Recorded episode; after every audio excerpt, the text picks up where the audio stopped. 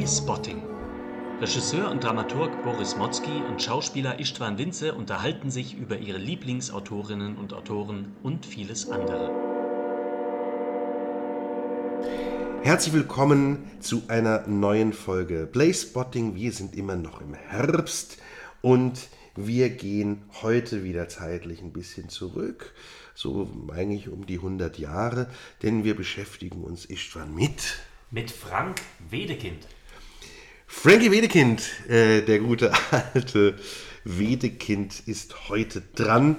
Ein Autor, der, ähm, ja, damals ein sehr provokativer, ähm, satirisch-grotesker, dandyhafter Typus war, der heute nicht mehr so wahnsinnig, also insgesamt vom Oeuvre nicht mehr so wahnsinnig viel gespielt wird, aber ähm, ein Stück, das hat eine riesige äh, Rezeption ähm, gehabt und einen großen Erfolg gehabt, wurde sogar zum Musical Frühlingserwachen. Davon ist die Rede. Das ist, glaube ich, auch so ein Titel, den man kennt, wurde auch mehrfach verfilmt. Ist ja auch ähm, Schulstoff, glaube ich. Ist, genau, ist Schulstoff. Denke ich mal immer noch. Ja, wie gesagt, es gibt tatsächlich, was ich bei dem Stoff auch so ein bisschen merkwürdig finde, wir kommen ja gleich dazu, ein aber sehr erfolgreiches Musical Spring Awakening, was am Broadway erfolgreich lief. Das ist, glaube ich, so das Stück, was man äh, am meisten noch spielt und kennt und mit Wedekind verbindet. Mhm. Er hat aber eben auch noch ganz, ganz viel andere Sachen geschrieben. Wir wollen uns auf drei Sachen konzentrieren. Natürlich auf Frühlingserwachen, dann aber auch auf Lulu, was ich eigentlich für sein Meisterwerk äh, halte, wo es auch eine interessante Rezeptionsgeschichte gibt und vor allem eine sehr betrachtenswerte Inszenierung die das ganze Stück nochmal bekannt gemacht hat, in den 80ern von Peter Zadek. Und wir möchten dann auch noch uns ein bisschen beschäftigen mit einem Stück, was kaum mehr gespielt wird und zu Unrecht, wie ich nachher plädoyerhaft beschreiben werde, nämlich der Marquis von Kite, eine Hochstapler-Komödie oder Tragödie. Jetzt aber fangen wir ein bisschen an, vielleicht mit den Hard Facts, bevor wir dann zu Frühlingserwachen kommen. Wie ist er einzuordnen? 1864 geboren, in Hannover, gestorben 1918 in München. Er war selbst äh, neben dem Schriftstellertum und Dramatiker, war er auch selbst Schauspieler, auch ein sehr erfolgreicher wohl damals. Ja, Schauspieler und auch äh, Kabarettist. Ne? Ja, es gibt auch von ihm wirklich ganz tolle äh, Couplets und ja. Chansons. Ja. Äh, zum Beispiel äh, übrigens äh, durch den großen Helmut Lohner bekannt geworden, äh, der, ne, der damals eine Platte um mal wieder so ein bisschen in unsere Generation zu kommen, wenn sie gerade die Schellackplatte zu Hause sowieso aufgelegt haben und mit Cognac in der Hand durch die Wohnung tanzen, so wie wir das ja auch gern machen. ähm, oh, jetzt, genau. Ähm, Helmut Lohner hat wirklich ein sehr, ein sehr schönes Programm damals in der Josefstadt gemacht. Ähm, das trug eben den Titel äh, von einem dieser ganz tollen, wirklich bösartigen Moritaten Chansons von Wedekind, Ich habe meine Tante geschlachtet. Mhm. Ach, ja? das, das ist von ihm. Ja, das, äh, ähm, das müsste ich mir jetzt. Ja, nee, kann, kann gut sein. Er hat auch, ja. er hat ja auch nach der, kurz nach der Jahrhundertwende in, in München bei den elf Scharfrichtern eben als äh, Kabarettist gewirkt, mit, äh, da mit Gitarre seine Songs, würde man heute sagen, zum Besten gegeben. Ja. ja. Und das ist ja, wie ich jetzt gestern nochmal gelesen habe, tatsächlich das erste politische Kabarett gewesen in, mhm. in Deutschland. Ja. Mhm. Also kurz nach der Jahrhundertwende. Was natürlich immer auch wieder um, unter Zensur ähm, gefallen ist und wie Wedekind ja in seinem dramatischen Schaffen auch. Und äh, Otto Falkenberg hat das mit initiiert. Ne? Ja. Also die kann sie offensichtlich auch. Ja, und es ist wirklich, wie du sagst, der Grundstein für ja eine der großen Pionierstädte und Orte ist ja München, was Kabarett in ja. Deutschland äh, betrifft. Ähm, also ne, bis zur, zur großen Lach- und Schießgesellschaft, die ja dann, ähm, äh, ich glaube, also auf jeden Fall äh, äh zweite Hälfte des 20. Jahrhunderts gegründet wurde und schon so eine, eine der prägenden Kompanien war. Es gibt ja noch ganz viele andere in München und es gibt ja viele, wir haben das auch in einer Folge, die wir irgendwann nochmal veröffentlichen werden, wenn wir über Kästner äh, mit einem Gast sprechen, angedeutet, dass ja zum Beispiel auch jemand wie Kästner sehr viel fürs Kabarett geschrieben hat und das auch eben in München gemacht hat. Also da ist Wedekind ein, ein Pionier sozusagen mit, mit Falkenberg, wie du es gerade beschreibst. Und ich habe gerade noch mal ganz kurz nachgeschaut. Also es ist der Tantenmörder. Das ist ja. äh, Wedekind. Das ist ähm, eine Sammlung, die, die auch den, den lustigen äh, Titel trägt. Ähm, Genau, ich habe meine Tante geschaut, Lautenlieder und Simplicissimus-Gedichte. Mhm. Und der Tantenwörter, den müssen wir doch nochmal kurz anzitieren, weil es ist wirklich ein, ein, ein super Text. Ich habe meine Tante geschlachtet, meine Tante war alt und schwach, ich hatte bei ihr übernachtet und grub in den Kissenkasten nach. Da fand ich goldene Haufen, fand auch an Papieren gar viel und hörte die alte Tante schnaufen, ohne Mitleid und Zartgefühl. Was nutzte es, dass sie sich noch härme, Nacht war es rings um mich her. Ich stieß ihr den Dolch in die Därme, die Tante schnaufte nicht mehr. Und dann geht das noch weiter. Also man merkt, was Schönes für den Herbst, auch eine gute Empfehlung, wenn vielleicht mal eine Erbschaft bald ins Haus steht. Ja, ich habe auch ganz kurz noch was aus der Zeit von den elf Scharfrichtern. Greife wacker nach der Sünde, aus der Sünde wächst Genuss. Ach, du gleichest einem Kinde, dem man alles zeigen muss. Meide nicht die irdschen Schätze, wo sie liegen, nimm sie mit hat die Welt doch nur Gesetze, dass man sie mit Füßen tritt. Glücklich, wer geschickt und heiter über frische Gräber hopst. Tanzend auf der Galgenleiter hat sich keiner noch gemopst. Und gemopst hier, das hatte ich gar nicht kapiert am Anfang, schön, ja. gemopst im Sinne von äh, gelangweilt. Ja, das ist eine ah, okay. zweite Bedeutung, das wusste ich gar nicht, nee. habe ich auch jetzt erst äh, kennengelernt. Aber sowas hat er dort in, in dem politischen Kabarett zum Besten gegeben. Und also wie viele Autoren, die wir aus dieser Zeit ja auch schon besprochen haben, ist ja natürlich jemand gewesen, der diese, ja, diese in Deutschland damals wilhelminische Moral, Doppelmoral ent, entlarven wollte oder kritisieren, ja. äh, kritisiert hat. Und bei ihm vor allem auch immer wieder geht es eben um die Sexualmoral ne? und um eine Art von sexueller Befreiung. Ja, und, und er ist, wie du gerade sagst, also deshalb ist es, glaube ich, immer noch mal ganz gut, wenn man das mitbedenkt, diesen kabarettistischen Einschlag. Er ist eben auch, das hatten wir aber auch schon öfter, ich glaube, das ist auch was, was, was uns gefällt, er ist auch wieder so ein Solitär. Er ist nicht so ganz, also natürlich ist da ein bisschen Fantasy-Literatur, die auch vorbei äh, spaziert sozusagen, aber er ist nicht so ganz einzuordnen. Er ist, naja, auch als Dramatiker jemand, der schon eher anti-illusionistisch schreibt, mhm. also nicht so, nicht so naturalistisch ja, geprägt ist und trotzdem das teilweise mitbedient, aber dann auch wieder durch Apas da raustritt. Und er ist, und das, das hat gerade ja auch die Sachen anzitiert, er ist ein irrsinnig guter Dialogschreiber. Ja. Er, er formuliert wahnsinnig scharf und pointiert. Ja. Ne? Das ist dieses geprägt vom, vom, von der Satire. Also hier auch nochmal gerade geschaut, vielleicht Titel für unsere Folge, ein Zitat der Mensch wird abgerichtet oder er wird hingerichtet. Mhm. Ja, also in dieser Knappheit, in dieser Reduktion, aber auch mit dem Wortspiel, mit dieser kleinen Verdrehung, ein, eine, eine wahnsinnig gute Zuspitzung. Ja, genau. So. Das, äh, das wollte ich gerade sagen. So eine satirische ja. Überspitzung auch bis in die Figuren hinein. Ja, ja. Das hat, äh, sehen wir gleich bei Frühlingserwachen. Da gibt es ja diese ganzen diese ganzen Gymnasiallehrer zum Beispiel, ja. der Hungergurt und der, der Affenschmalz. Ja, so. die, die so ein bisschen Wilhelm Busch-mäßig erst Stimmt, daherkommen, aber ja. noch viel fieser eigentlich dann. Äh, also weil sie natürlich auch nochmal Native dann bekommen, gezeichnet sind. Ähm, ja, bevor wir wirklich jetzt gleich zu Frühlingserwachen kommen und damit anfangen, aber man merkt, man, man begeistert sich nochmal so rein, was ja auch, was ja auch toll ist. Ähm, und wie, also wie gesagt, diese, die, das lyrische Werk, das kabarettistische Werk total zu empfehlen. Und was man vielleicht noch... Ähm, ein äh, bisschen sagen kann, und das müssen wir aber nicht ausweisen, äh, es ist auch eine sehr interessante Gesellschaft und Familie, in der er sich befand. Da gibt es ja dann auch äh, Verquickungen mit anderen bekannten Literaten. Thomas Mann, der sehr begeistert war von ihm. Äh, er Brecht auch, ne? Brecht auch, genau. Es gibt dann auch enge Bekanntschaft mit Max Reinhardt, ne? der ja eben hier auch äh, Frühlingserwachen gemacht hat. Und es ist so, es war, er war wohl selbst, wir haben das noch mit jemandem aus der Zeit, Karl Sternheim, das ist auch so ein bisschen selbst eine sehr schillernde Gestalt mhm. auch. Also äh, auch Dandy, auch sehr äh, durchaus vielen äh, Frauen auch gern gleichzeitig zugetan. Äh, so ein, so ein, also so ein Homme de femme. Und ja, also so eine Gestalt, wie es es ja heute eigentlich, würde ich jetzt behaupten, noch kaum mehr gibt, ist eigentlich auch so jemand, der, glaube ich, einzuordnen war in diesem Passus des Flaneurs. Ja? Also der mhm. durch die Stadt ging, im Kaffeehaus saß, im Kabarett zu Hause war, wie im Theater, wie in der Oper, wie im, im guten Restaurant. Ja, ja. So. und er kam ja auch aus einer, aus einer relativ, man muss sagen, wirklich relativ liberalen Familie. Der ja. Vater ist ja ich glaube 1848 nach der gescheiterten Revolution nach Amerika gegangen, ist dann da zu Geld gekommen und dann wieder eben ins Deutsche Reich zurückgekehrt und wollte gerne, dass der junge Frank Jurist wird, ja. was er dann aber nicht, nicht gemacht hat. Ja, und, und die Familie, vielleicht das nur noch dazu, mhm. verzweigt sich auch bis heute. Äh, die Tochter, die eine Tochter von ihm, Pamela Wedekind, war ja auch eine sehr bekannte Schauspielerin, Kabarettistin, mhm. die in den 80er Jahren dann gestorben ist. Mhm. Und, ist ja ähm, sogar eine Familie aus dem niederen Adel. Ja, und die eben, die ja mit Charles René verheiratet war ähm, und mit dem sie auch Kinder hatte. René, hm, eigentlich homosexuell, hatte ja aber auch so eine, so eine Scheinehe mhm. damals machen wollen müssen. Und es gibt immer noch, also diese, diese Nachkommen sind interessant.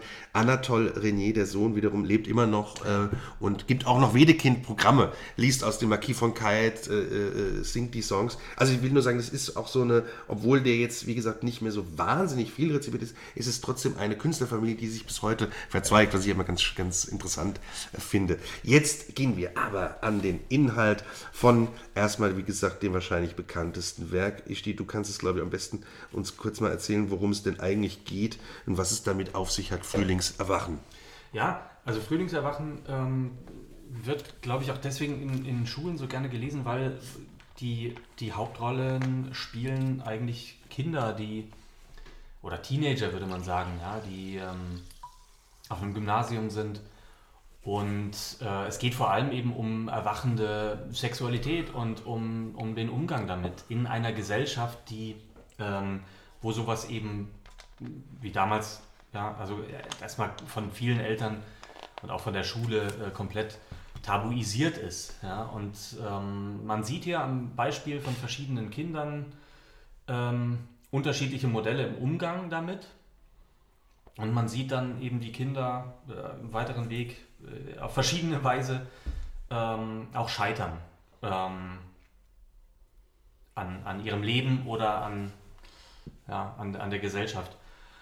Äh, also wir haben hier zum Beispiel, ähm, ja, ich, jetzt nicht alles nach, also jede, jede kleine Wendung nee, nacherzählen, aber nee, nee. es gibt äh, wichtige Figuren, sind eben die, die Wendler Bergmann zum Beispiel, das ist eben ein junges Mädchen mit einer sehr, hm, sage ich mal, streng konservativen Mutter, die, ähm, es ist so interessant, finde ich, das Stück, weil so viele, viele Aspekte, die, die heute immer noch äh, in der Diskussion sind, dort, dort schon aufscheinen. Ähm, die Mutter, es fängt so an, eigentlich das Stück, dass die Mutter äh, der Wendler sagt, dass ihr Rock zu kurz ist, dass sie längere Röcke, einen längeren Rock tragen muss, ansonsten kommen die Männer auf äh, dumme Gedanken.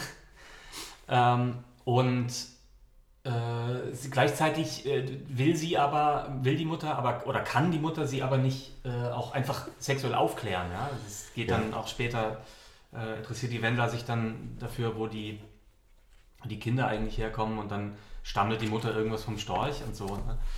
Also. Ja, es, und es zeigt, nur ein kleiner Ausdruck, es bitte. zeigt eben durch diese, was du gesagt hast, es geht ja so ein bisschen um, eigentlich ist, es, ist er ein aufklärerischer Schriftsteller, ne? das muss man auch nochmal sagen, weil es geht darum zu zeigen, wie sehr diese verknöcherte äh, Sexualmoral oder die Angst vor Aufklärung dazu führt, dass es wirklich zu Tragödien kommt. Und ja. der Untertitel, wie du, wie du ja gerade wunderbar beschrieben hast, äh, ist ja auch eine Kindertragödie. So, es ist wirklich, genau. es ist, es ist, weil er bei den Wesen, die ja gerade in der Entwicklung äh, noch ein bisschen, wie, wie soll man das sagen, ohne adultistisch, was ich jetzt gelernt habe zu sein, also nicht das immer besser zu wissen als Erwachsene, aber ich glaube, so ein bisschen Orientierung suchen Menschen in diesem Alter.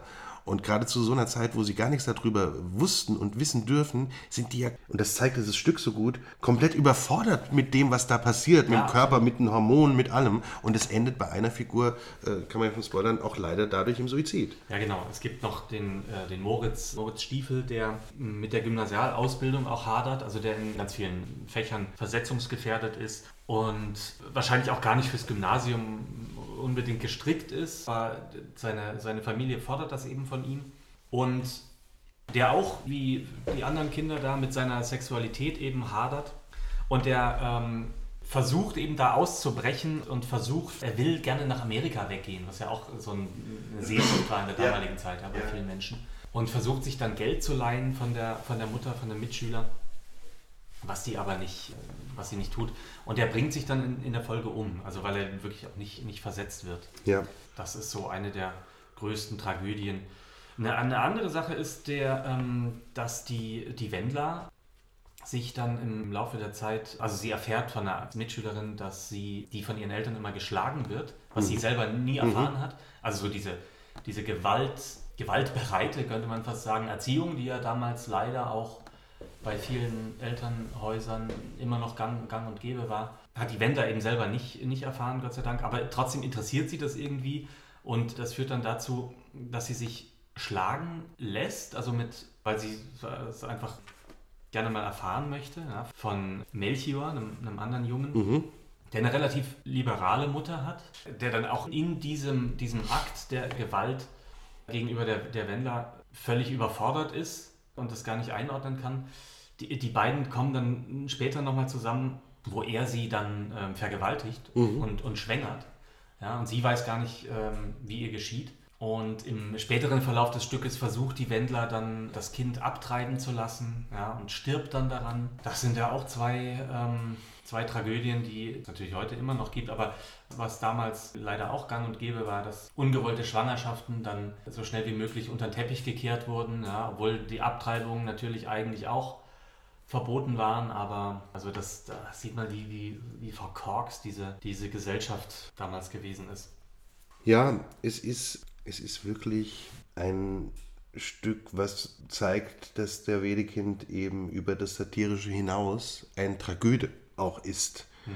der wirklich das sehr berührend beschreibt, das Schicksal dieser jungen Menschen, die da, ich sage jetzt mal so ein bisschen, ja, Opfer dieser, dieser Gesellschaft, dieser, dieser Moral, Scheinmoral, Doppelmoral werden und die es gar nicht, also wie du ja beschrieben hast, einige jedenfalls nicht wirklich schaffen, über das Leben zu bestehen ja. dadurch. Ähm, es, was auch aufscheint noch, was vielleicht auch noch interessant ist, ist eben Homosexualität. Also dass es ja. auch zwei, zwei Jungs gibt, die da verbotenerweise natürlich ihren homosexuellen Gefühlen ja. nachgehen in dieser Schule, was natürlich auch skandalisiert wurde damals. Ja. Und, oder dann gibt es noch den Hänschen, Hänschen Rilo, glaube ich, der auf dem Klo mhm. äh, onaniert mit einer äh, Venus-Darstellung, glaube ich. Stimmt, ja, ja. Ja, also ganz.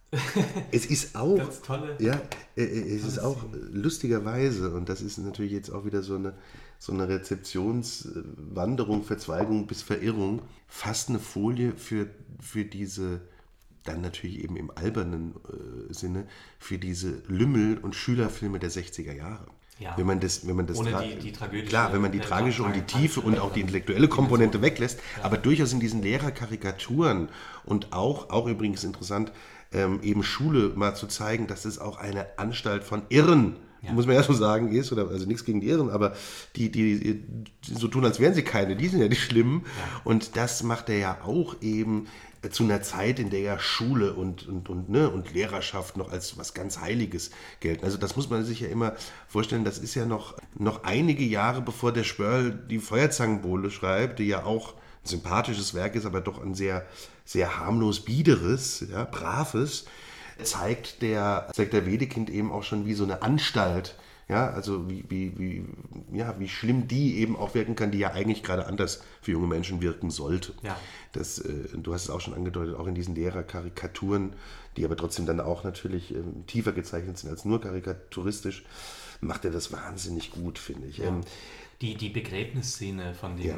von dem Moritz ist auch toll, äh, also toll, im, im, furchtbar, aber satirisch überspitzt, weil da eben diese ganze Doppelmoral aus den Figuren nochmal rausbricht. Also die Lehrer, was ja auch heute, was man ja heute bei jedem Skandal, ob es jetzt in Schulen ist oder in Städten oder was auch immer, wo dann die, die Verantwortlichen, also ob es jetzt Bürgermeister sind oder Schuldirektoren, äh, weiß ich nicht, wenn es da jetzt Selbstmorde gibt oder, oder Gewalttaten oder so, das Wichtigste ist immer die Außenwirkung. Ja, wie stehen wir jetzt in der Öffentlichkeit da und so. Und es geht überhaupt nicht darum zu gucken, was vielleicht im System nicht stimmt, dass sowas vorkommt, sondern es geht um die, um die Public Relations. Das ist ja auch das Wichtigste von dem, oder das, das, das was, der, was, der, was dem Schuldirektor am wichtigsten ist. Auch der Vater von dem, von dem Moritz ist verleugnet sogar seine Vaterschaft beim Begräbnis. Mhm, ja, was ja auch ganz grauenhaft. Ganz furchtbar ja. ist. Ja. Es ist vielleicht ein bisschen noch außenrum dazu zu schildern, äh, ja. etwas, was ähnlich wie, wie Schnitzlers Reigen äh, mhm. war. Es wurde erstmal abgelehnt, von Münchner Verlag überhaupt publiziert zu werden, weil ja. die schon sagten, oh, das gibt rechtliche Probleme und das wird vielleicht verboten. Das ist ein Skandalon. Wedekind hat es dann mit eigenem äh, Geld äh, also mit seinem eigenen Geld finanziert, dass es gedruckt werden mhm. konnte überhaupt. Und ähm, es galt als obszön. Ne? Also es, es wurde auch mal verboten, es wurde zensiert. Heute ist es, wie du sagst, Schullektüre, Gott sei Dank, ja, ja. Äh, kann man sagen. Und es muss eben, das ist ja immer, finde ich, interessant nachzuforschen.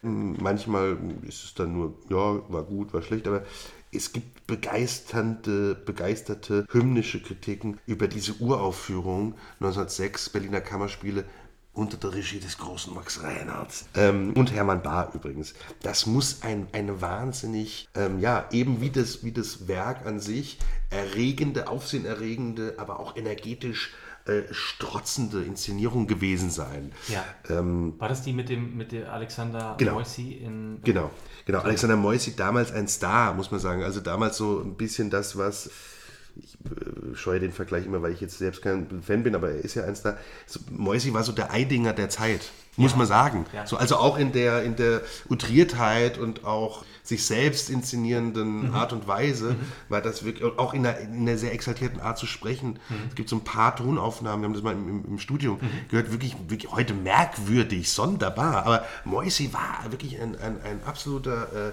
Glamour-Star in dieser ja. Zeit. Und, und Moritz Stiefel war, war absolut seine Rolle als, als junger Typus, ja, weil er auch sehr jung, fragil, zerbrechlich wirkte, so, ja. ja.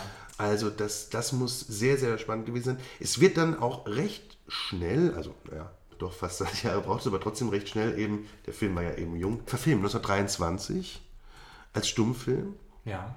Und äh, wie vorhin schon angedeutet, es gibt dann ganz, ganz viele verschiedene Rezeptionen. Es gibt bis heute Inszenierungen. Es gibt eine sehr intelligente Fassung von Nora David Kales, die so vor 15 Jahren rauskommt. Stimmt, genau, die habe ich mal gesehen. Ja, die das ein bisschen, natürlich ein bisschen ins Heute mehr lehnt, ja.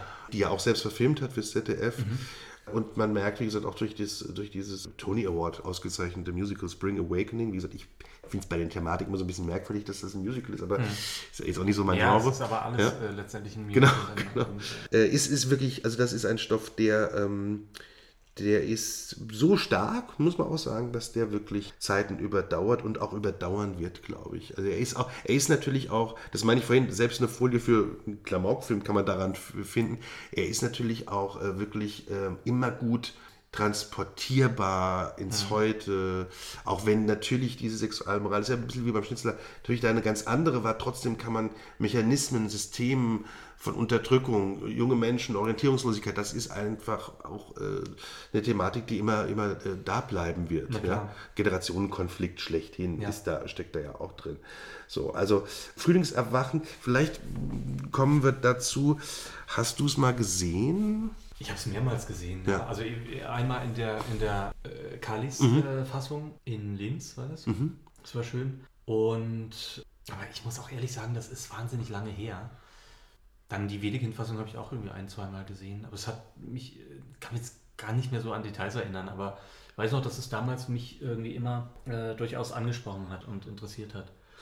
Also ich habe es leider nur einmal gesehen und ja. wie ich fand, wahnsinnig schlecht. Mhm. Es war aber auch ein Regisseur äh, mit Namen Piep, sage ich nicht, aber ja, von dessen Arbeit ich nicht so begeistert bin.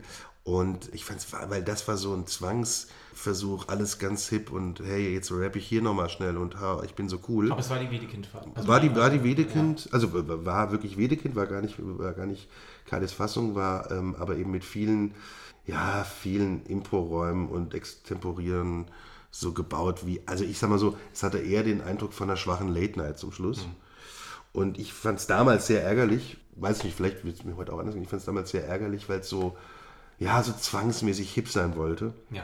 Und es gab einen äh, guten, äh, wunderbaren, befreundeten Bühnenbildner, der das sah und zu mir sagte, meiner Meinung nach ist das nicht Frühlingserwachen, sondern eher Spätlingserschlafen. Also, okay. mit diesem wunderbaren Karlauer können wir vielleicht erstmal Frühlingserwachen äh, beenden. Und äh, genau, man muss für das Stück gar nicht so viel Werbung machen, aber es ist, ähm, es ist spannend. Ich würde es auch gerne mal wiedersehen, muss ich sagen. Mhm. Ich habe vor kurzem mit einem äh, Bekannten, äh, genau, mit Klaus drüber geredet, mhm. ähm, dass man Frühlingserwachen zum Beispiel auch, finde ich, wahnsinnig gut natürlich mit einer Schauspielschule machen kann. Mhm. So, also das ist, das, weil es die Leute einfach da abholt so wo die gerade sind, ja auch. Äh, ich finde das ja immer interessant für, weißt du, für Abschlussklassen, dass mhm. die ungefähr so in so einem Alter sind und sich vielleicht auch ähnliche Fragen stellen. Wie geht es im Leben weiter? nach Schule. Also die, natürlich sind die dick älter. Die sind natürlich schon ein bisschen klar, älter, aber, klar, aber äh, du weißt, was ich meine, so, also mit so gewissen Umbr Umbruchsphasen. Ja. ja. Ich glaube immer, das ist näher dran, als wenn man jetzt mit denen Virginia Woolf macht. Mhm. So, ja. Genau, das ist Frühlingserwachen. Das zweite große Werk ist die Lulu von Wedekind, die erstmal gar nicht Lulu hieß, sondern eine ganz merkwürdige Entstehungsgeschichte, ein zweiteiliges Stück war. Der erste Teil hieß Erdgeist, 1895 äh, publiziert, 1898 in, in Leipzig äh, uraufgeführt. Und dann gab es eine Fortsetzung, Die Büchse der Pandora, wirklich einige Jahre später, erst 1902.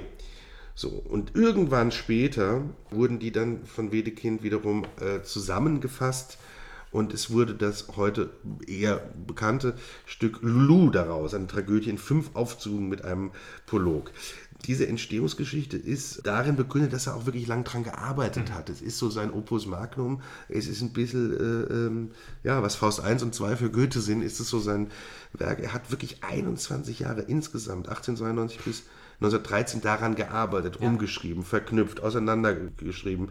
Ein wunderbarer Untertitel war eine Zeit lang eine Monstre-Tragödie. Äh, die Urfassung war schon mal diese große Lulu-Fassung, dann hat er es in diese zwei Teile getrennt. Es war irgendwie, glaube ich, auch wirklich ein Experimentieren mit diesem so, Stoff. Er hat schon mal quasi den ganzen ja, Bogen. Er hat es einmal ganz Stück gehabt, dann hat er es in zwei Teile gemacht, dann hat er es wieder zusammen. So, es war, glaube ich, auch, hatte auch damit zu tun, dass hier, ähm, gleich kommen wir zum Inhalt, ein radikal provokatives Werk natürlich mhm. vorliegt und es auch Probleme mit, mit, ähm, Zensur, äh, mit Zensur gab und wirklich ja, auch äh, Theaterskandale langwieriger Gerichtsprozess. Also auch hier viele Parallelen übrigens zum, zum Reigen, ja. Mhm. Und äh, er hat es deshalb auch immer wieder bearbeiten müssen und umschreiben müssen. Ne? Und ja. wie gesagt, 1913 dann wurde es, hat das mal abgeschlossen und es war diese Lulu-Tragödie. Und das Interessante ist, dass diese Fassung wirklich erst ungefähr 70 Jahre später uraufgeführt wurde. Ja. Das ist so ein bisschen wie beim Reigen. Ja, ja? stimmt. Und zwar, Zadek hat die äh, wiederentdeckt und eben bekannt gemacht und hat Lulu 1988 am Deutschen Schauspielhaus in Hamburg inszeniert mit äh, großartigen Susanne Lothar in der Hauptrolle und sowieso einer, einer gigantischen Besetzung, also diese ganze Zadek-Familie, Uli Wildgruber, Uli Tukur, die alle äh, waren da dabei. Und jetzt darf ich mich nicht so hinreißen lassen, weil ich glaube, das ist eine der, würde ich sagen, und die habe ich nur auf Video gesehen. Und das ist ja für Theater oft schwierig. Ja. Das ist eine der tollsten Inszenierungen, die ich gesehen habe. Super. Das ist, finde ich, so eine Jahrhundertinszenierung wirklich. So, worum geht's aber? Worum geht's? Es ist ein Stück, was ich finde, was heute unbedingt mal wieder gemacht werden müsste und am besten natürlich von Regisseurinnen, am besten von jungen Regisseurinnen, weil es ist ein, ein Stück über diese Lulu, die eine Projektionsfläche für alle Männer ist. Also runtergebrochen, alle sind scharf auf die, alle verfallen der. Die verkörpert für jeden was anderes. Für den einen ist es irgendwie die femme fatale, für, die, für den anderen ist es eine Kindfrau, für wieder einen anderen ist es irgendwie eher eine, eine Hausfrau. Es ist Wahnsinn. Jeder sieht das in dieser Frau, ja. was er rein projiziert. Und sie ist eben ein, naja, man kann sagen, ein sehr lieber libertines Wesen. Sie mhm. ist sehr freizügig. Sie geht mit ihrem Körper und, und eben äh, äh, allem sehr frei rum und, und ja, ist eher so, sag ich mal, für freie Liebe. Was ja, ja? alleine schon ja. damals wahrscheinlich auch ein Skandal total, äh, total. war. Ne? Äh, jetzt ist es natürlich und auch ganz schlimm erstmal, weil sie hat einen merkwürdigen Vater, Ziehvater. Man weiß auch nie, ob der den nicht eigentlich missbraucht hat. Schigolch eine Schurkenfigur, ein mhm. widerlicher Typ, der die ja auch in einem Käfig als das wahre Tier, das wilde, schöne Tier auf der Straße anpreist. Mhm. Also irgendwie die Tochter zur Prostitution treibt. Also ja. die, ist, die hat ein, ein schlimmes Schicksal hinter sich, gibt sich aber lustig, oh, was heißt lustiger, ist es nicht so lustig, aber gibt sich gar nicht so. Gibt sich als eigentlich wirklich lebensfroh und, und sinnenfroh. Ja und wird eben von einem äh, Zeitungsverleger Dr. Schön von der Straße geholt. Und dann wandert die sozusagen von Mann zu Mann. Ja? Also es gibt dann von Dr. Schön geht es zu Dr. Goll, von äh, Dr. Goll geht es zu Maler Schwarz, der sie porträtieren will, äh, dann geht es zu de dessen Sohn, etc. etc. Man muss es gar nicht alles weiter ausdefinieren, weil es auch sehr episodenhaft ist, liegt wie gesagt auch ein bisschen an dieser, an dieser Entstehungsgeschichte. Es gibt dann aber auch eine wunderbare, tragische Figur, die Gräfin Geschwitz, die sich verliebt. Eine, eine auch hier wieder frühe ähm, Thematisierung von lesbischer Liebe. Mhm. Auch da geht Lulu drauf ein. Auch mit mhm. der gibt es eine Episode. Und ähm, ja, also irgendwie, ich formuliere es jetzt mal bewusst so, auch wenn es nicht so richtig stimmt, reißt sie auch alle Männer in den Abgrund, mhm. beziehungsweise alle Männer lassen sich von ihr in den Abgrund reißen oder wollen vielleicht in den Abgrund gerissen werden. Mhm. Und ähm, das Ende und da wird es jetzt wirklich auch so ein bisschen trashig, was ich aber super finde. Das Ende ist so, dass Lulu nach verschiedenen Verwicklungen, auch, äh, also es spielt ja auch in, von Berlin nach Paris, nach London ja, ja. Äh, reisend, zum Schluss eben in London äh, lebt sie wirklich als Prostituierte mit, mit der Geschwitz und die brauchen Kohle und es ist wirklich in ärmliche Verhältnisse. Und dann trifft sie auf wen? Jack the Ripper. Sie trifft wirklich auf ja. Jack the Ripper und wird auch in furchtbarer Weise, wie man das ja weiß, wie, wie, wie der gute Ripper Jackie drauf war, abgeschlachtet. Ja, also. Das war, wann war Jack the Ripper? War so äh, auch Ende des 19. Jahrhunderts? Ja, so 1880 fast, rum, glaube ich. Also schon. Also fast zeit, zeitgeschichtlich sozusagen. Ja, also, also recht, recht aktuell, ja. genau, aber trotzdem schon. Also Jack the Ripper war ja, kleiner Apart dazu, eine damals auch eine Geschichte, die ja, eine der ersten, glaube ich, so Serienkiller-Geschichten, die ja wahnsinnig krass von den Medien auch hoch gepusht wurde. Hm.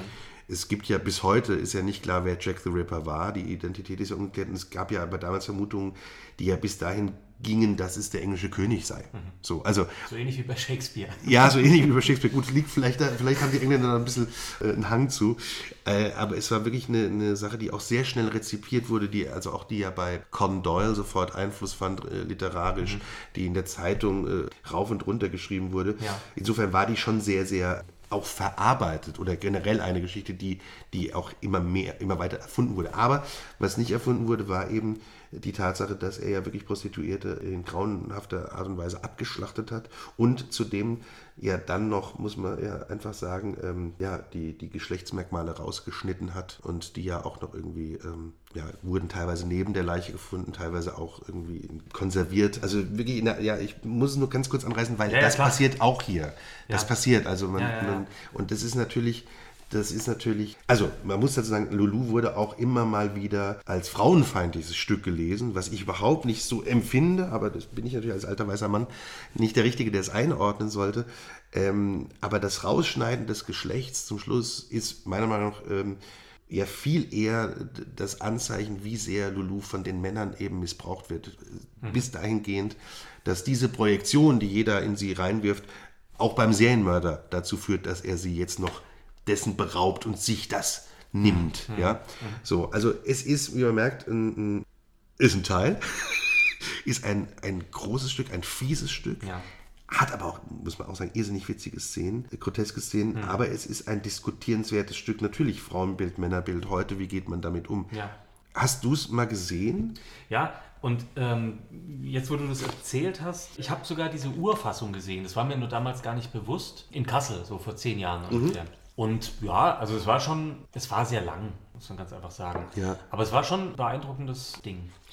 Ich habe es, ähm, wie gesagt, ich habe es äh, tatsächlich nur in dieser äh, Zadek-Inszenierung ja. gesehen, die auch fünf Stunden oder sowas ja. war. Aber lustigerweise sehr gewirkt hat als Aufzeichnung. Mhm. Tolle Schauspieler habe ich erwähnt, waren dabei. Riesen, es war so eine, so eine Bühne, äh, äh, ähm, Johannes Krützke der Maler war. Also wirklich auch ja. gemalt, auch hässliche Paravors und so, aber, aber toll, Riesenbühne, klar, Schauspiel aus Hamburg. Und gerade dieses Endbild in London, eine riesige Wohnung, absurderweise, weil die haben kein Geld, aber es ist, hatte, hatte eher den Eindruck, so Wohnung im Sinne von Fabrikhalle oder so, wo ja, die wohnen, ja. zugemüllt, äh, widerlich aussehend, also fast olfaktorisch äh, stinkend, mhm. so als Eindruck. Das, ja, das hat mich irgendwie sehr begeistert. Und ich habe damals ein Seminar gehabt bei der Theaterwissenschaft. Da ging es um Lulu, Projektionsfläche. Und es gibt ein ganz tolles Buch von einer feministischen Theaterwissenschaftlerin, Silvia Bowenschen, die imaginierte Weiblichkeit.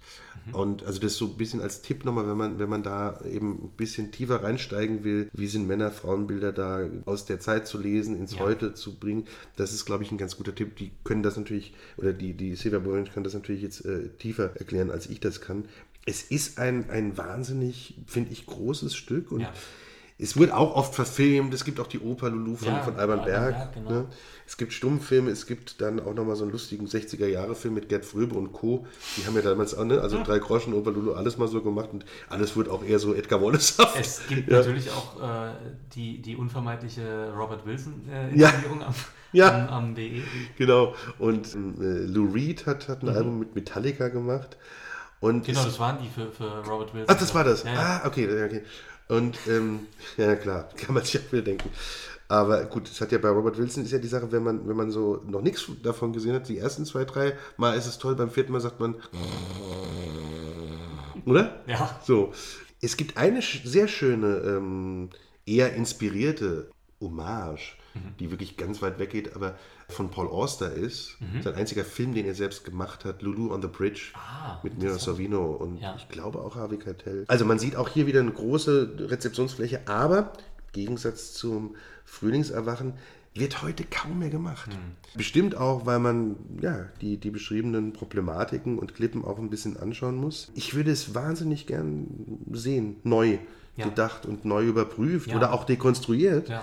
Es ist, ich finde, ein ganz großer Wurf. Total, also es würde mich auch sehr interessieren. Also gerade, wie du sagst, die Sicht von einer Regisseurin auf das Thema und eine Dekonstruktion mal von dem, von dem Mythos oder so. Ja. ja. Ja, ich glaube, wir können tatsächlich, äh, wir haben es ja heute ein bisschen kompakter uns mal vorgenommen, zum Marquis von Kite, von Kite genau. Äh, kommen. Das muss ich leider auch dir komplett überlassen, weil ich das gar nicht kenne. Aber ich bin sehr gespannt, weil das habe ja. ich auch noch nie wirklich. Also ich wusste gar nicht, dass es das gibt, ja, dass du es gesagt hast. Das ist auch, ich, ich muss auch sagen, ich kenne das auch eigentlich nur, weil wir das ähm, im Studium auch mal äh, mhm. in der Germanistik hatten und der äh, damalige Professor sagte, lesen Sie mal Marquis von Kite, das ist eine Hochstaplerkomödie. Und Hochstaplerkomödie, das, das weißt du, das, äh, ja, ja das haben wir zusammen auch mal gemacht mit dem System Ponzi wir machen, fangen jetzt nächste Woche an hier im Staatstheater mit einem Stück von, von äh, David Gieselmann über den Fall Wirecard, mhm. Villa Alphons. Ja, Dieses Hochstapler-Thema ist was, was mich irgendwie immer fasziniert. Ich ja. habe auch wahnsinnig gern Catch Me If You Can damals ja. gesehen. Äh, ich habe wahnsinnig gern diese Doku, die Hochstapler gesehen. Ich glaube, die haben wir auch damals als Material für Ponzi, gehabt. Genau. Und das ist das, was mich damals äh, dazu getrieben hat, den, den Marquis von Kai zu lesen. Mhm. Man muss den jetzt auch nicht äh, durchdefinieren worum es da im Einzelnen geht. Ich glaube, wichtig ist eigentlich, es geht um diesen Marquis und das ist ein Hochstapler, der in ständigen Geldnöten ist. Mhm. Und der, ja, der sich tausender Betrügereien einfallen lässt und gleichzeitig ist das so ein, so ein Zyniker. Es ist sehr Wedekind. Wedekind hat selbst gespielt. Thomas mhm. Mann schreibt an ihn zum 50. Geburtstag, das wäre eine der tollsten Erlebnisse, wie Wedekind selbst äh, diesen Marquis spielt. Also er hat sich da reingeschrieben, weil es ist so ein, ist so ein Dandy und gleichzeitig ist er sehr zynisch und spöttisch, was die Gesellschaft betrifft und gleichzeitig ist er aber auch ein Nutznießer äh, Nießer davon. Es ist so eine, ähm, weiß ja, ich, ich springe ja gerne in diesen Vergleich, ist auch so eine Helmut Dietl-Figur, finde ich fast. Ja. ja. Also man könnte das, man hätte das, wenn Dietl noch da wäre, wäre das eine absolute Traumrolle für Götz George gewesen zum Beispiel. Ja? Also ja. wenn wir die Mischung kennen, auch Hochstapler in Stonk und, und Regisseur in Rossini. Ja? Aber hatte, so. äh, nur weil du sagst, ja. das ist so dass er so sich beschrieben hat, ja. war er, hatte er selber eigentlich auch so finanzielle Probleme? Nee, ich glaube das nicht. Okay. Nee, das ist, das ist jetzt natürlich wiederum die, die ähm, Überhöhung oder das ist der ja, Trick ja, des okay. Stücks, dass es darum geht, die Not zu schildern, dass der, dieser Marquis eben Geldprobleme hat. Nee, ich meine die, die Gleichheit mit diesem Zyniker, Außenseiter und trotzdem in die Gesellschaft reingehen, sie mhm. beobachten, aber spötteln drüber. Weißt du, das, das war so als Typus. Nee, der Marquis wiederum hat wirklich Geldprobleme und muss deshalb immer wieder Betrügereien machen und sich Sachen einfallen lassen und hat, ja, äh, ist, ist, ja, ist ein, ein, ein aller Ponzi und Co. finanzieller Hochstapler und, und es gibt eben eine antipodische Figur, das ist der äh, Scholz, Ernst Scholz, und die beiden duellieren sich in verbalen Gefechten sozusagen. Mhm. Das ist eigentlich auch das, gibt natürlich jetzt noch äh, auch interessante Frauenfiguren und andere Geflechte, auf die muss man aber jetzt gar nicht so eingehen. Es geht, es geht aber darum, wie bei all diesen Hochstapler-Geschichten, ähm, wir kennen das ja auch von dem Fall Haxen, es geht um dieses Erfinden von Blasen, wo man eigentlich von außen betrachtet drauf äh, schaut und sagt, wie konnte ihr drauf reinfallen? Aber durch diesen Typus, das ist ja das, was alle erzählen, sie haben das Talent des Verführers, dass du ihnen glaubst anscheinend. Und der, der Marquis von Kite, wenn der erzählt vom Feenpalast, es geht immer um den Feenpalast, und ne, dürfen Leute Anteile kommen, so, ja. den, den, gibt es nicht. Es gibt ja. keinen Feenpalast, ja. Ein gläserner Palast, der irgendwo entstehen soll, ja. Es gibt, es hat ihn nie gegeben, es gibt noch nicht mal eine Zeichnung davon, ja. aber das Wort gefällt allen, dass sie äh, ganz viel dafür bereit sind zu geben. Und ja. ja und es ist ja auch immer so bei solchen Geschichten, dass wenn man so eine gewisse Schwelle überschritten hat, dass man dann nicht mehr rauskommt oder auch vielleicht, wenn man es eigentlich schon intellektuell weiß, dass das nichts wird, man sich das nicht eingestehen will, ne? als, also jetzt als Opfer von so einem Betrug. Das kommt dazu, ja. Und, und es gefällt einem natürlich auch manchmal, an was zu glauben, was es nicht gibt. Ja, also klar. letztlich ist es ja auch ein bisschen ein Lebensprinzip manchmal. Man glaubt mhm. äh, ans Leben, auch wenn man weiß, eigentlich endet sowieso im Tod. so ganz, ganz schlicht runtergebrochen gesagt. Ne? Mhm. Also der Marquis von Kite hat mich irgendwie deshalb fasziniert. Ich habe es gelesen und dann, ähm, es wird kaum gemacht. Ja. Es hat ähm, ja, der leider nicht mehr lebende äh, Patrick Schlösser auch in Kassel ah, damals okay. gemacht. Äh, ich glaube, war sogar die Schauspieleröffnung mhm. damals, als, als, als Schlösser da anfing als Hausregisseur. Eine tolle Inszenierung. Mhm eine wirklich tolle Inszenierung, die sehr auch auf diesen Glanz, Glamour, äh, Gebaren mhm. so einging und dann immer alles wieder zu Staub zerfiel. Und ähm, es gab immer die, die Entourage vom Marquis von Kite, die immer wieder so mantrahaft hinter Vorhängen rauskam in dem ganzen Stück und immer wieder Feenpalast, Feenpalast, Feenpalast, Feenpalast, so flüsterte, ja. Mhm. Ähm, das, das war eine schöne Sache. Ich weiß noch, dass da wunderbar die Musik benutzt wurde von Kessera in dieser ja. Version von, von Pink Martini, ja. habe ich auch mal irgendwann später benutzt. Ja. Ähm, das hatte so ein, also das war so ein... Pink Martini wurde überhaupt äh, sehr gerne benutzt. Ja, die machen auch, äh, ja, mag die schon auch gerne.